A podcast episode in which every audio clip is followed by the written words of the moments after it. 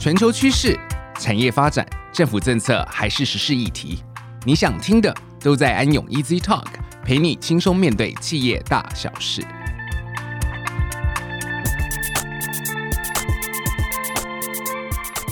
各位听众，大家好，欢迎来到安永 Easy Talk，我是安永咨询服务资深经理黄志伟 Danny。今天就让我和安永咨询服务的总经理张腾龙 Tony 跟大家一起聊聊，随着疫情带来的数位转型趋势之下，我们如何在第三方风险的管理上做得更好。让我们先请 Tony 跟大家打声招呼。哎，谢谢 Danny，大家好，我是 Tony，很开心能有这个机会来参加本次的安永 Easy Talk。哎，Danny 讲到疫情所带来的风险，在疫情前，其实我万万没有想到说，我们有一天，我们出门上学、上班、出差，甚至跟朋友吃个饭等，会在病毒的威胁之下，都不再是原本大家习以为常的这个样子。对啊，其实从那个三级警戒发布到现在啊，虽然说现在看起来台湾状况其实有慢慢的好转的，但是因为这段期间啊，不管是公司啊、学校啊，甚至这些餐厅。都因为疫情的关系，被迫要开始，不管是实施在家的办公啊，或者是远距的工作的政策，甚至连我们自己部门内部的这个聚餐，也因为疫情的限制，要改用外送平台订餐。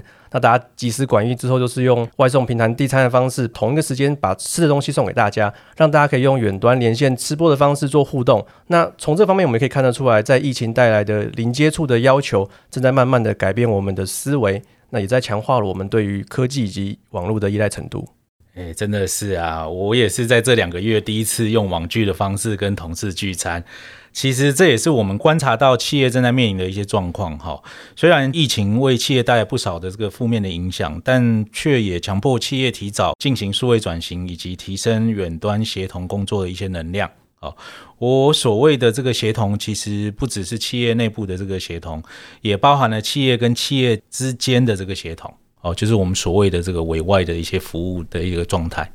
其实，在我们观察到的现象也是像这样子。那二零二一年呢，IT Home 针对了台湾四百多间这个大型企业的 CIO 进行调查，也指出说，六成的企业加快了数位转型的脚步。那其中金融业的话呢，更是高达了八成。那表示说，其实很多的企业走出了既有的思维，开始是思考怎么样去运用这个新兴科技去突破疫情的困境。那这些新兴科技其实包含了云端啊、IoT 啊、人工智慧啊、机器学习以及大数据等等的。不过不知道大家有没有注意到一点，就是因为这种突然的这种冲击，所以大部分的企业呢，其实会倾向以委外的方式，让委外服务的供应商运用专业上的优势，用最快的速度帮助企业找到转型上可行的应用。嗯，其实这个也就是我刚刚所提到企业跟企业之间的这个协同的方式之一。企业跟企业之间协同，其实不仅止于上下游的这个配合，也包含了与委外服务供应商的互动。我观察是在这整波的这个数位转型的趋势之下，其实我们看到就是很多我们的客户啊，这个 overall 企业走向专业分工，把科技流程服务外包的这个趋势也显著的这个增加了。哦，从风险管理的角度来讲的话，这也代表了第三方的委外风险也会随之的提高了。好，企业要切记，业务可以委外，但是风险管理的责任是不行委外的哦。嗯，没错，在业务可以委外，责任不能委外的原则之下呢，怎么样在刚刚提到的这种新形态的这种情境之下，有效率的去掌握第三方的风险，这就会是后疫情的时代企业能够成功转型的关键之一。那这个呢，其实也是我们今天想跟大家聊聊的内容。诶，那 Danny，你要不要一开始先跟大家稍微具体分享一下，有哪一些的这个所谓的第三方委外的案例呢？OK 啊，当然没问题。那其实我们前面一直提到的这个第三方，就是把企业的这个服务呢委外给别人去做。那通常我们可以做委外服务的类型可以分为三种，第一种就是科技啊，那第二种就是流程啊，再就是人力。科技外包大概是什么呢？科技的外包大概就是像是，比如说把我们的系统呢服务啊上云，或者是把我们的主机设备放到电信业者的 IDC 机房之中。那流程的外包，比如说把客服中心的客诉的处理，或者是薪资的计算等等的整套业务流程呢，包给别人去做。那人力的外包就更明显了，就像是我们平常常注意到的警卫的保全啊，以及清洁人员的外包等。嗯，我觉得这些都是很好的一个案案例了哈。其实就像 Danny 提到的这些例子，呃，其实我们有观察到，企业最近也蛮常依靠第三方服务供应商来促成产品整体的这个交付，或者是为客户提供相对应的这些服务。但是其实这类型的这个关系对企业而言是有风险的。哦，比如说某一家企业如果将它重要的这个客户资讯储存在云端的这个环境里面，那当这些云端的服务供应商发生治安事件的时候，导致于企业的这个客户外泄，其实该企业是无法卸责的。如果企业缺乏对于第三方服务供应厂商如何管理其委外的这个业务流程的了解，我们就无法确认他们在保护企业及客户资料上是不是有善尽他们所要的这个管理职责。对，像 Tony 刚刚提到的这些状况呢，在科技上的外包其实是更重要的。像我们刚刚提到的这些因应这些新形态产生出来的新兴科技，那通常呢，企业会把这些东西委外，其实就想要专注在核心的业务跟应用之上。换句话说，其实企业本身内部懂得这些技术的人，其实相对来说是不多的。那在掌握第三方服务供应商怎么样帮助他们做这些事情，甚至要辨识出对应的风险，其实对于大多数的企业都不是一件容易的事情。嗯，真的没错。而且其实企业委外持续增长的这个趋势之下，其实企业所互动的这个第三方供应厂商的数量也会跟着增长。哦，在面对这么多的这些供应商，企业要单靠自己内部的资源，实质上去了解并评估第三方的风险，其实会是一个很大一个挑战。但如果没有妥善的管理的话，其实这些第三方风险终究会变成企业的风险。嗯，听了这么多，Tony，那有没有什么方法可以帮助大家更有效率的去掌握这些第三方的风险呢？嗯，这个要思考一下。好，其实我我觉得讲到这边，我我我也先跟听众大家分享一下我自己的一些经验啦。其实我在一九九八年到二零零五年期间，我曾经在美国纽约工作。那其实委外在美国一直以来都是很主流的一个趋势，也因此其实国外很早就开始正视委外所带来的第三方风险。那大家可以去想想看，我们这个委外所带来的第三方风险管理，对于企业或者是这个服务的供应厂商，其实都是很头痛的议题哦。哦，其实不只是企业，连供应商都是很头痛。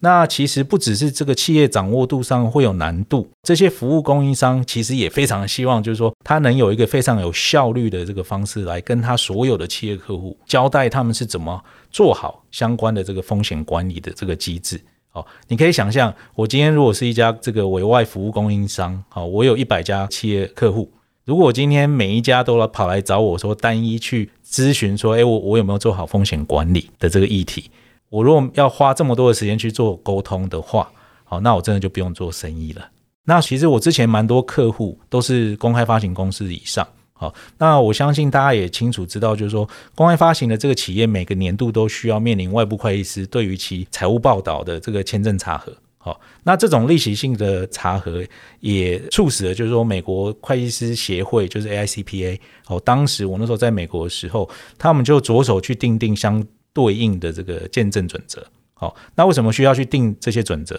其实就要指引会计师如何去查核第三方的这个风险，好，那像我那时候在美国的时候，从我们一开始在做有一个这个 SAT 的一个制度，然后一直演进到 SSAE 十六的一个标准，好，那到现在目前为止的话，美国现在所应用的这个标准是 SSAE 十八。哦，那持续了，你看到就是说这么多年二三十年的这个精进，其实也是因为我们现在整体的这个委外服务的范围跟规范这个越来越广，哦，那委外的这个程度也越来越密切。同时，我们也看到欧盟体系的国际审计和鉴证标准委员会，就是我们所谓的 IASB，也颁布了 ISAE 三四零二，哦。那透过这些鉴证准则，也希望就是说，会计师能够针对服务供应商所提供的这些委外服务进行管控机制的这个查核，哦，以一种大家都可以信赖的方式做出结论，并出具 Service Organization Control Report，也就是我们常说的 SOC 报告、SOC 报告。每次提到这个 SOC 报告啊，大家都很容易跟资讯安全监控中心 Security Operation Center 的 SOC 搞混。那因为就是这么巧，这两个东西的缩写呢，刚好都是 SOC。尤其是 SOC 报告也可以处理到资讯安全的议题。不过，只要大家记住，就是说，我们通常讲到 SOC 报告的话呢，通常就是像 Tony 提到的服务组织控制的报告。那 Tony，这个所谓的 SOC 报告到底是怎么样去帮助企业掌握第三方的风险的呢？嗯，诶，Danny，你还记得刚刚我们提到第三方风险掌控上的一个瓶颈吗？其实要掌握供应商，呃，因为数量多，内容又横跨各行各业，哦，然后运用的科技又广，哦，更麻烦的是这些科技的运用可能是我们自己企业内部也没有人懂的一些技术，整体这样听起来其实蛮头痛的吧？哦，Danny，那我问你，一般来讲的话，你如果遇到这种问题，哦，当你不会的东西的时候，你会怎么办？哇，这个问题很常发生啊。通常遇到这种不会的这些科技啊、概念等等的，我大概能做的方式就是找一些专家，那抓着他猛问，问到我懂吧？OK，我大概也是会这样子做吧。好，那其实大家可以把这个 SOC 报告当做是有一群专家帮你去找这些服务供应商，把你所关心的跟风险管理的事项加以了解并记录，然后还帮你检视这些供应商有没有把风险管理的事项做好。比如说，供应商是否有适当的去辨识出他所提供的这个服务可能发生的相关的风险，同时是不是针对这些风险去建置相对应的一些风险管理的这个机制？怎么样？有专家帮忙问问题，听起来是不是就就没有那么头大了呢？哇，所以这个听起来是管理期望上面一个很好用的工具。那 Tony。SOC 报告是不是有依照这些不同的期望呢？有不同的种类可以做选择？嗯，其实没有错。其实 SOC 报告基本上可以分成三大种类哦，SOC one、SOC two、SOC three，其实还蛮好记的，就一二三。那刚刚我们有提到，由于公开发行公司以上的这个企业哈，每年都需要外部会计师来执行财务报表的这个签证查核嘛，在这个背景之下，一开始的这个 SOC 报告其实就是从这个 SOC one 的报告。就诞生了哦。那 SOC one 的主要关注的这个范围哦，就是委外服务跟企业财务报告相对应的这个影响。比如说，企业可能委外的是薪资福利作业，从企业客户财务报表的这个角度出发，评估委外的这个服务供应商对他的客户的这个财报可能造成的一些风险，是不是有适当的辨识跟管控。听起来，SOC 1报告就是专门在做这些财务表的签证的内控的角度来做出发的查核。那刚刚还有提到 SOC 2跟 SOC 3，那这两个报告分别又是关注于哪一个重点呢？嗯，其实我们刚刚提到 SAC One 是关注于财务报表的这个相对应的这些风险嘛，哈。那其实 SOC 2的这个主要范围则是重视于就是资讯安全面向。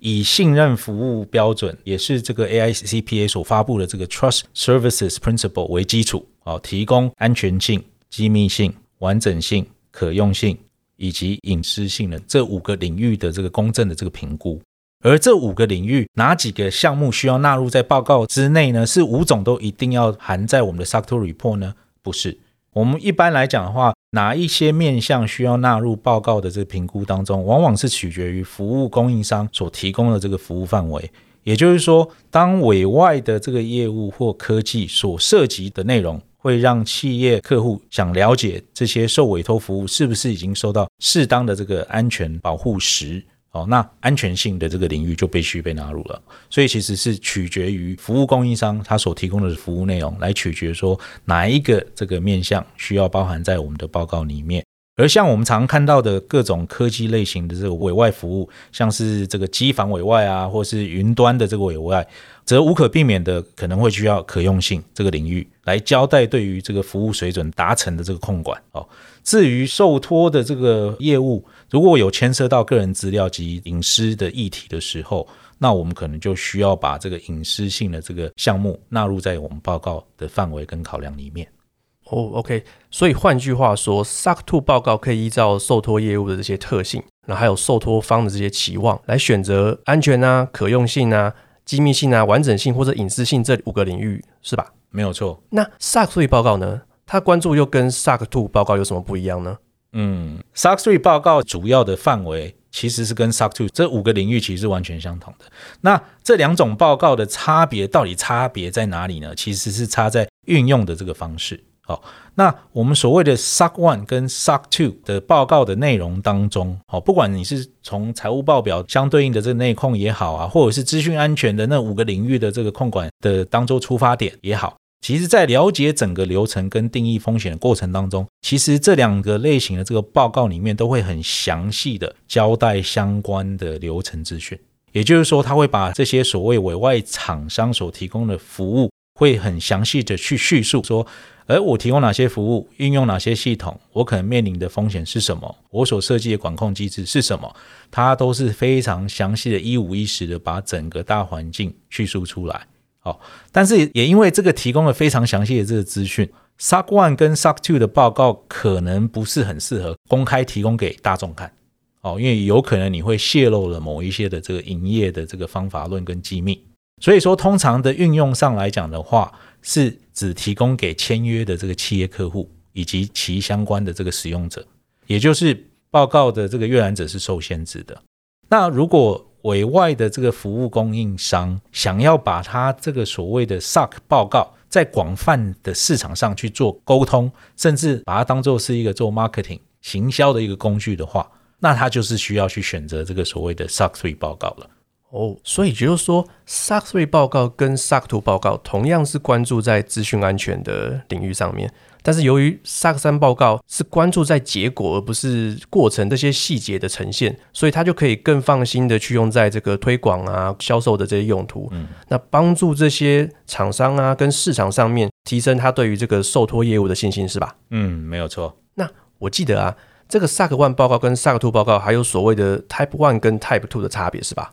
是的，没有错。我们的这个 SOC 报告真的是越来越复杂了哈。除了我们有一二三哦三个类型的这个 report 之外哈，那其实我们 SOC one 跟 SOC two 报告又分别为 Type one 跟 Type two 的这个报告。哦，那其实呃，我我觉得可能可以这样子解释啦。Type one 报告其实它的点是在于让读者了解，就是我们所谓的委外供应厂商哦，它针对它的环境里面所设计的风险管控机制。的设计面的一个评估，好，所以说 SOC 1报告它是取决于某一个时间点，比如说，哎，我这份报告是二零二一年十二月三十一号，哦，对于某一个委外厂商的这个风险所设计出来的控制方式，好，那从设计面，它是不是可以达到降低风险发生的可能性或者是冲击？也就是说，其实 Type One 只针对单一时间点，而且是针对书面制度进行评估，好，那。当然啦，就是说你听起来只是针对设计面去做评估，一般的这些企业客户来讲的话，Danny 你觉得他们会满意吗？嗯，当然不会。哦，当然不会嘛，哈，因为你只是跟他讲说，哎，我我这个委外厂商自己本身的这个管控的设计面，到底有没有做适当的这个设计的保证？哦，一般来讲的话，这个企业没有办法接受这样子的一个有限制性的这个保证。好，那所以一般来讲的企业客户都会要求这些委外厂商去执行 Type Two 的，不管是 SOC One 或是 SOC Two 的报告。那 Type Two 跟 Type One 的这个差异在哪里呢？Type Two 其实就是除了设计面之外，它也是会提供出执行面方面的这个评估。哦，所以说 Type Two 就不是只针对一个时间点，而是它会针对一段的时间。比如说，我有一份的这个 Sub Report，它一定会写说，诶，我这一次的这个 report 范围是，比如说二零二一年一月一号到二零二一年的十二月三十一号这一段期间，好。针对委外的这个服务提供厂商的设计面以及管控的执行面，提供这个查核的结果跟意见。好，那这边有个小提醒啦。好，一般来讲的话，针对这个有效运作的这期间，好，就是我们的这个报告查核期间，不能小于六个月。哦，我了解了。所以依照这个特性，Type One 应该只是一个时间点。所以，它如果是企业想要在最短的时间内获得一份 SAG 报告的话，那 Type One 就是一个很好的选择。是。那 Type Two 报告呢？则是持续的长时间的提供给企业这份报告，那透过查核期间内一本啊一本报告直接串接，整个查核期间的串接起来，可以让委外服务的供应商持续的证明说它的控管是有效的。那 SOC 1报告跟 SOC 2报告呢，都可以选择自己是使用 Type one 或 Type two。那特别要注意的就是说，SOC 3报告呢，只能选择 Type 2的报告。那不管是哪一种报告，大家都可以依照受托方跟委托方彼此之间的期待，去选择适合的报告样态。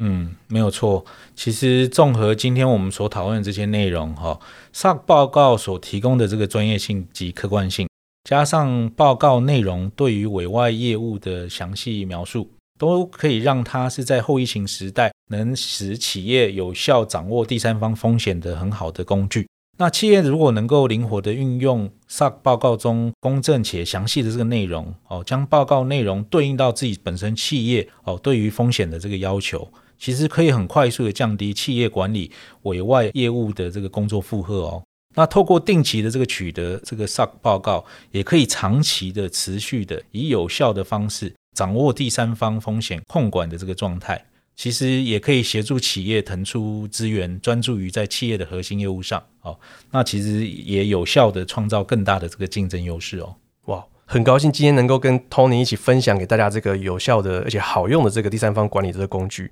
那如果大家想要进一步的了解萨格报告的内容的话呢，也很欢迎大家跟 Tony 和我联络。好，那也非常感谢大家今天的收听，希望大家有收获。以上就是我们今天的分享，安有 Easy Talk，我们下周四再见喽，拜拜，谢谢。